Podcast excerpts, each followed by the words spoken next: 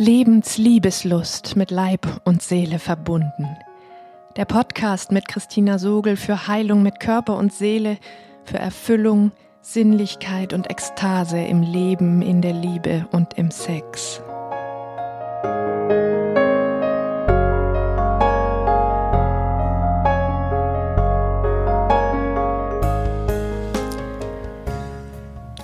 Hallo, du atmendes Wesen. In dieser Podcast-Folge möchte ich dich mitnehmen auf meine spannende Reise in die Tiefe meiner Familiengeschichte, der ich in 25 Jahren Selbsterfahrung immer wieder in neuen Facetten begegnet bin. In meinem Prozess der letzten Jahre mit Rainer haben wir gemeinsam in großer Nähe zunehmend Facetten der Abhängigkeit und Co-Abhängigkeit entdeckt und sind dabei, sie immer weiter zu lösen, dieser Prozess hat uns unversehens in die Tiefe der Traumatisierungen im Leben unserer Eltern hineingespült. Du erfährst in dieser Folge sehr konkret, aus was für Schritten dieser Weg bisher bestand, wie wir das vererbte Trauma aufgespürt haben und was uns in dem Wagnis der Ablösung Fels in der Brandung geworden ist. Wie immer lade ich dich ein, dir zum Hören einen gemütlichen und ungestörten Platz zu suchen, die Augen zu schließen, dich mit deinem Atem zu verbinden, am besten hörbar durch den leicht geöffneten Mund, und auf die Resonanz meiner Worte in deinem Körper zu lauschen. So kannst du besser spüren, was meine Erfahrungen und Gedanken mit dir zu tun haben.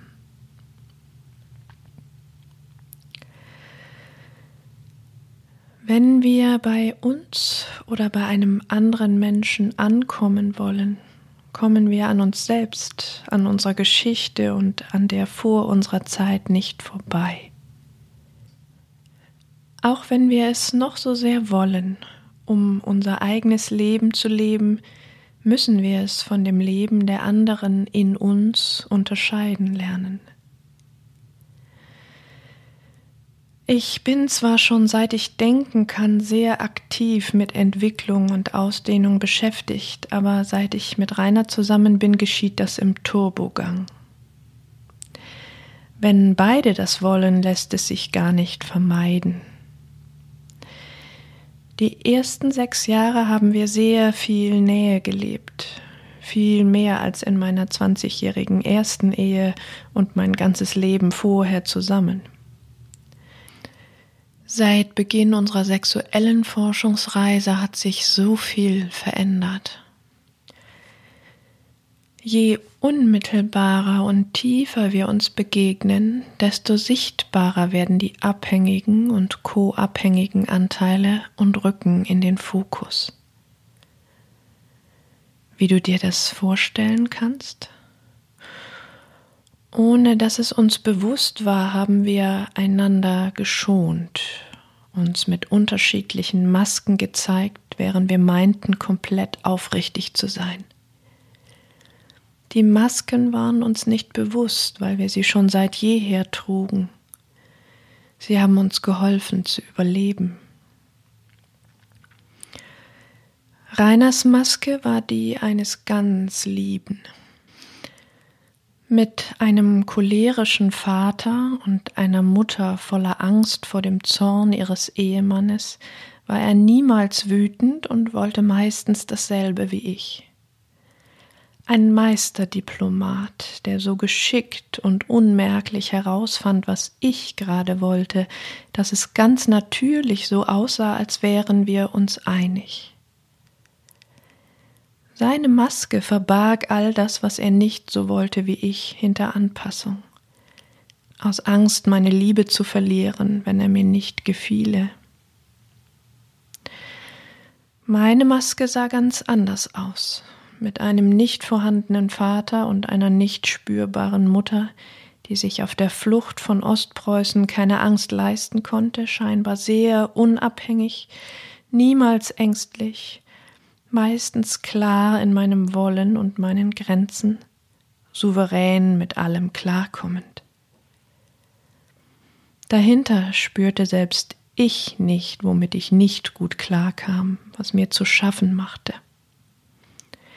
Ich war die Retterin und machte mir viele Gedanken darum, was Rainer helfen könnte. Jeder von uns war eigentlich mehr beim anderen und mit dem beschäftigt, während wir uns selbst nicht wirklich spürten. Seit wir unsere Masken bemerken, begegnen wir uns mehr darunter, spüren uns selbst mehr, schonen einander weniger. Rainer entdeckt Wut, ich Angst. Im Nachhinein erfahre ich, dass Rainer in meiner Gegenwart oft Dinge tut, die ihm nicht entsprechen, ohne dass ich es in dem Moment weiß.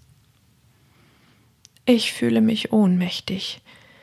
Wo ich mich so lange in Sicherheit gewähnt habe, weiß ich nun nicht mehr, ob ich gerade erwünscht oder nur noch geduldet bin.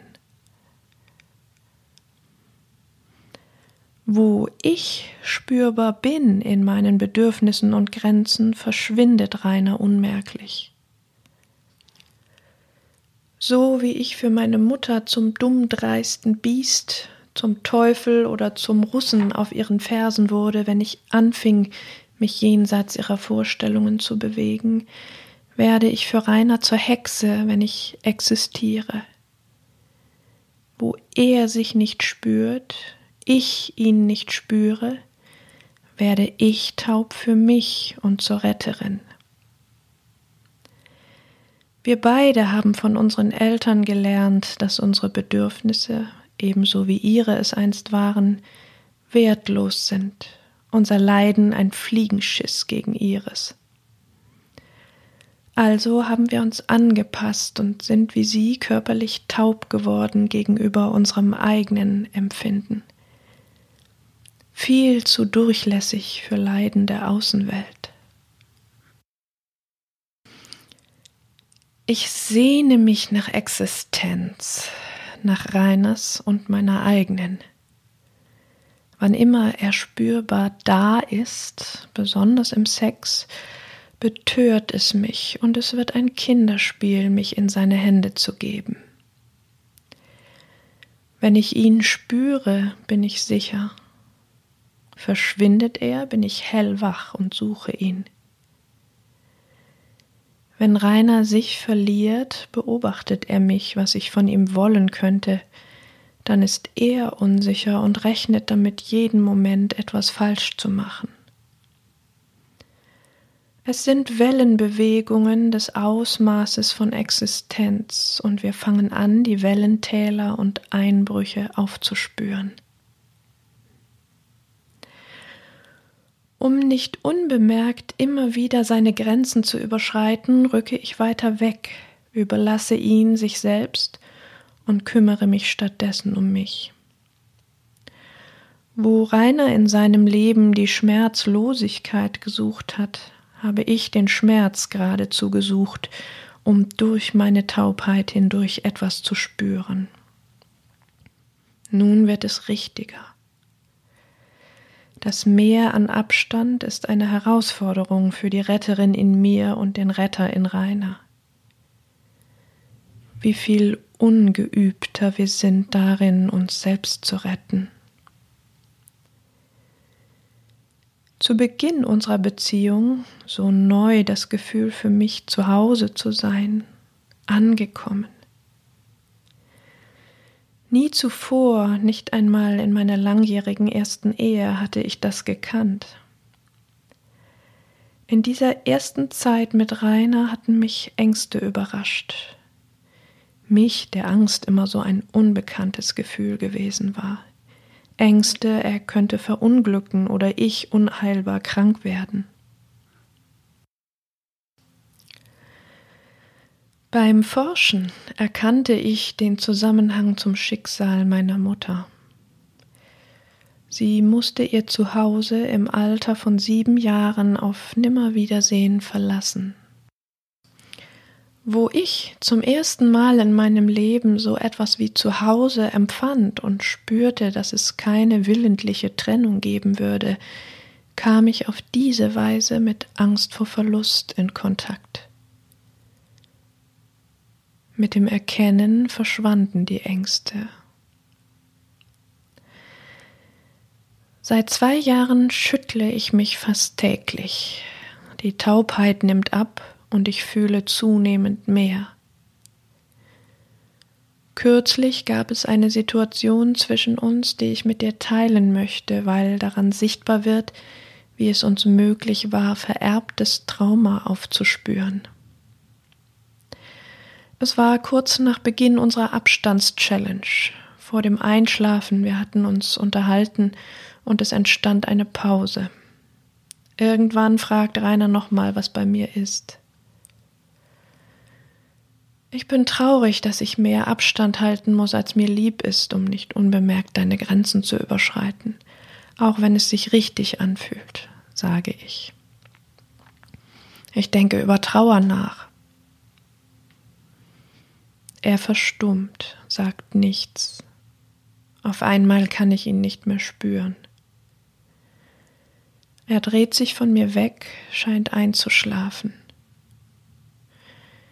Ich wundere mich über diese Nullresonanz und fühle mich einsam. Will mich an seinen Rücken kuscheln und einschlafen, aber sein Rücken fühlt sich wie tot an. Ich muss wieder wegrücken. Plötzlich eine Kaskade von sehr heftigen Gefühlen in mir. Kälte, Verwirrung, Verlassenheit, Scham, Angst, Wut. Ich bin in meinem uralt vertrauten, kalten und unverbundenen Loch verschwunden und bin froh, dass es mir gelingt, dort nicht zu erstarren. Ich stehe auf und schüttle mich im Dunkeln mit all diesen Gefühlen. Plötzlich ist Rainer wieder hellwach und hat Angst, er hat was falsch gemacht, weil ich mich schüttle. Im Wiederankommen in meinem Körper spüre ich, dass ich diese Gefühle, außer die Wut, seit Urzeiten kenne. Die Nichtresonanz meiner Mutter, das Verschwinden mitten aus dem Kontakt und mein Einfrieren in Verwirrung, Verlorenheit, Scham und Angst. Das Erkennen fühlt sich gut an und gibt mir Ruhe. Zurück im Bett erzähle ich Rainer davon. Nach einer Weile des Nachsinnens beschreibt er, dass er wirklich wie weggedriftet war, in ein gefühlloses Nirgendwo, als ich von Trauer gesprochen hatte. Ihm fällt die plötzliche Taubheit seines Vaters ein, in einem Moment, wo der kleine Rainer bitterlich geweint hatte über einen Film, in dem Robbenbabys getötet wurden. Auch Rainer steht auf und schüttelt sich, erlebt Schwindel dabei und mehrfach das Gefühl, als würde er rückwärts umfallen. Als er es anschließend erzählt, kommt mir sein Vater an der Front in den Sinn, der gesehen hat, wie seine Gefährten tot umfielen. Hätte er die Trauer zugelassen, wäre er der Nächste gewesen. Rainer spürt eine Resonanz zu meinen Worten. Inzwischen unterscheide ich das Grundrauschen von Taubheit zur Anpassung an unsere traumatauben Eltern von akuter Triggertaubheit. Seit dieser Situation arbeitet dieses Thema in meinem Untergrund weiter. Immer mal wieder bei meinem täglichen Schütteln wird etwas davon lebendig. Zum Beispiel habe ich beim Schütteln in meiner Brust gefühlt, dass dieser neue Abstand zwischen uns, der mich unsicher und ängstlich macht, weil ich nicht weiß, was daraus wird, mit dem Heimatverlust meiner Mutter in Berührung bringt. All ihre Pullover waren an dieser Stelle dünn gescheuert, weil sie dort wegen unklaren Herzbeschwerden immer gerieben hatte. Ich sterbe bestimmt bald, hatte sie dann immer gesagt. Sie ist wohl ihr Leben lang auf der Flucht gewesen. Jetzt ist meine Brust an dieser Stelle eng geworden. Rainer und ich sind jetzt sechs ein Vierteljahre zusammen. Mit sieben Jahren musste meine Mutter ihr Zuhause verlassen. Diese Erkenntnis ist im ersten Moment wie aufs Schafott zugehen. Wenn ich eins weiß, dann, dass ich dieses Schicksal verdammt nochmal nicht wiederholen will. Eine Ahnung sagt mir, dass genau dieses Durchfühlen die Möglichkeit eröffnet, einen anderen Weg einzuschlagen. Aufbrechen in aller Unsicherheit und Angst, ohne aber zu erstarren oder mit aller Macht nach vorn zu schauen. Vielmehr immer wieder zurückschauen und fühlen, was meine Mutter ein Leben lang in körperlichen Symptomen mit sich herumtragen musste. Ein anderes Mal habe ich mich beim Schütteln als meine Mutter gesehen, beim Verlassen ihres Zuhauses und gespürt, dass es nicht anders ging, als nach vorn zu schauen und die innere Bindung an diesen Ort zu durchtrennen, zu kappen. Zu viel Vermissen, zu viel Trauer. Plötzlich konnte ich sehen, dass ich es bislang genauso gemacht hatte, wenn Rainer abends und nachts nicht zu Hause war. Dann war es leicht. Ich konnte meinen Dingen nachgehen, hatte aber keine rechte Lust, vor dem Schlafengehen noch mit ihm zu telefonieren. Seit ich das sehen kann, ist es anders geworden. Die Verbindung stabiler, auch in der Ferne. Eine dritte Verbindung beim Schütteln. Ich spüre die Ohnmacht der Kinder in uns beiden, meine Ohnmacht, nicht zur Hexe zu werden in Reiners Augen und seine in meiner Präsenz weiter zu existieren. Und dann taucht da eine Verachtung, ein Hass in mir auf, parallel zu seiner, wenn er mir nicht zutraut, seine Grenze auszuhalten eine Verachtung auf dieses Weichei in Rainer, der, wie auch er seine Mutter dafür verachtet hat, nicht die Chutzpe im Leib hat, dem übermächtigen Ehemann etwas entgegenzusetzen. Ja, so fühlt es sich richtig und auf Augenhöhe an, unser beider zorniges und rückhaltloses Aufrichten gegen die Verkennung und innere Vernichtung. Eine andere Schüttelerfahrung. Ich sehe mich zwischen Zurückschauen und nach vorn gehen. Auch ich bin heute, wie meine Mutter damals, auf dem Weg in eine unbekannte neue Welt. Plötzlich spüre ich die Quelle meiner Angst. Für sie war das Leben, das sie zurückließ, gut und sicher gewesen, der Übergang lebensgefährlich und die neue Welt davon geprägt, sich als Flüchtling geduldet statt erwünscht zu fühlen. Armut statt Wohlstand. So verdreht ist es auch in mir. Die alte Armut habe ich hinter mir gelassen, Sicherheit und Wohlstand erfahren, die ich jetzt freiwillig riskiere für meinen ureigenen Weg. Das Trauma in meinem Nervensystem sagt Lebensgefahr.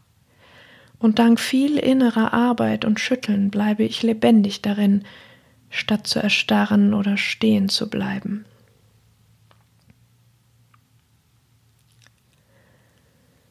Jetzt noch diese letzte Erfahrung.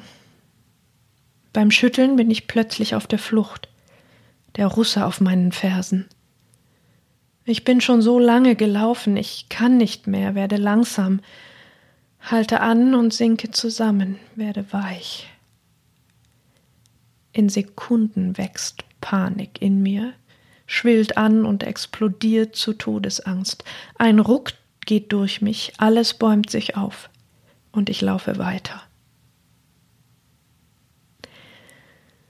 In diesem Moment erkenne ich, warum ich so viel tue, so oft weitermache ohne Pause.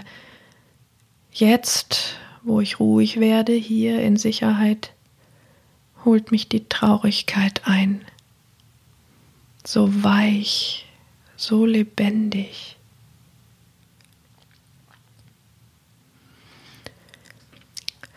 Zusammen mit Rainer bin ich auf eine wunderbare Idee gekommen. Wir haben uns auf unser gemeinsam erobertes Repertoire besonnen und angesichts dieser Herausforderung darauf zurückgegriffen. Wie schon zu Beginn unseres ersten Slow-Sex-Kurses, als wir ohne uns zu bewegen genitale Verbindung erforscht und unser körperliches Erleben füreinander in Worte gefasst hatten, verabreden wir uns auch jetzt regelmäßig zum Slow Sex, verbindlich eingetragen im Kalender. Ganz freiwillig, um bei allem Abstand aus gutem Grund in Verbindung zu bleiben und für unser beider Sicherheit. Mit dem Commitment, alles, was innerlich auftaucht, wird ausgesprochen. Dann bin ich sicher, keine Grenzen zu verpassen, und wir beide sensibilisieren uns für die Wellenbewegungen der Taubheit in unseren Seelen und Körpern. Diese Inseln im Ozean des Wagnisses von Abstand bilden unsere Ankerkette der Verbindung. So ist es leichter, den Klassiker auszuhebeln.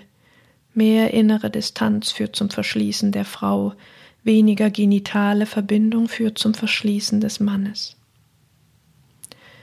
Rainer behält, was er braucht, um sich öffnen zu können. Ich bekomme das, was ich brauche. Wie fühlt sich das an für dich in deinem Körper? Vielleicht ganz besonders, wenn du eine Frau bist. Gut möglich, du hörst, ich soll Sex haben bei so viel Abstand und Unsicherheit? Unmöglich, alles geht zu. Würde mich nicht wundern. Aber ganz ehrlich, es war meine Idee, auch wenn der erste Impuls in mir genau so war. Vor unserem Forschen mit Slow Sex wäre es sicher dabei geblieben. So aber habe ich diese ganz basale genitale Verbindung als gleichzeitig innige Verbindung kennengelernt, die nichts, aber auch gar nichts von mir verlangt, was ich nicht will. Außer da zu sein. Genau das also, was ich mir immer von den Männern gewünscht habe.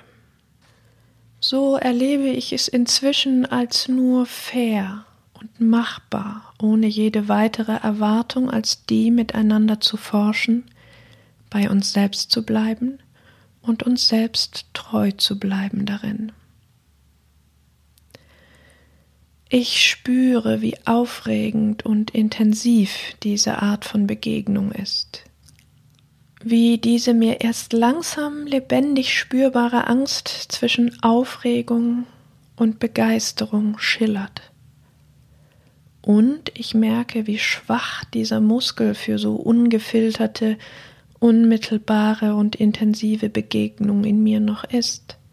Wie viel Anstrengung es mich kostet, so sehr im Kontakt zu sein und zu bleiben über die Zeit. Nach etwa einer Viertelstunde wächst der Sog ins uralt vertraute Wegsegeln von Minute zu Minute. 20 Minuten schon eine halbe Ewigkeit. Diese Erfahrung lehrt mich Demut und Milde mit mir selbst. Und auch wenn ich das Wort Demut in seiner christlichen Überformung nie mochte, im Moment bekommt es etwas Warmes und Tröstliches, eine Färbung von gesundem Zurechtrücken für mich. Es ist weniger leicht, als wir gehofft hatten. Trotz Commitment erfahre ich manche von Rainers Gefühlen und Bedürfnissen erst hinterher. Doch keine Sicherheit. Nach der ersten Wut über das gebrochene Commitment kommt mir nach all diesen tiefen Erlebnissen im Schütteln zum ersten Mal diese Erkenntnis. Was, wenn ich es genauso gemacht habe? In diesem Abstand nehmen, meine Bedürfnisse zurückgenommen habe zugunsten von Reiners Grenze. Was, wenn ich genauso Verantwortung für Reiners Grenze übernommen habe, wie er für meine mit seinem Schweigen? Und was, wenn ich beginne, ihm seine Verantwortung zurückzugeben und meine zu übernehmen? Wenn ich es ab jetzt verkörpere, dass keiner von uns mir zu viel ist, er nicht und ich nicht, und dass Rainer fortan für sich selbst sorgen darf. Das fühlt sich neu an und gut für den Moment. Wir sind mitten auf der Reise ins Neuland. Was klingt in deinen Zellen, in deinem Körper? Wie fühlt sich all das für dich an? Lausch dem gern noch eine Weile nach, während du atmest.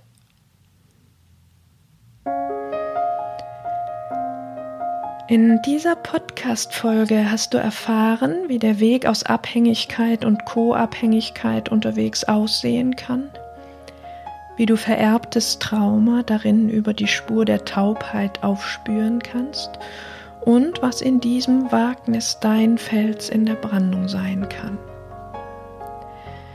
Wenn dir die Folge gefallen hat, kommentiere sie gern auf meiner Webseite Schenk mir eine Bewertung auf iTunes und schau dir mein Angebot an Kursen und Einzelarbeit genauer an. Wenn du ganz kurz entschlossen bist, spring noch als Nachrücker in meinen Online-Kurs Eintauchen ins Meer der Ekstase hinein, in dem das dritte Modul sich dem Auflösen von Abhängigkeit widmet. Und nun lass uns zusammen mutig sein, Lebensliebeslust entfachen und ekstatisch werden.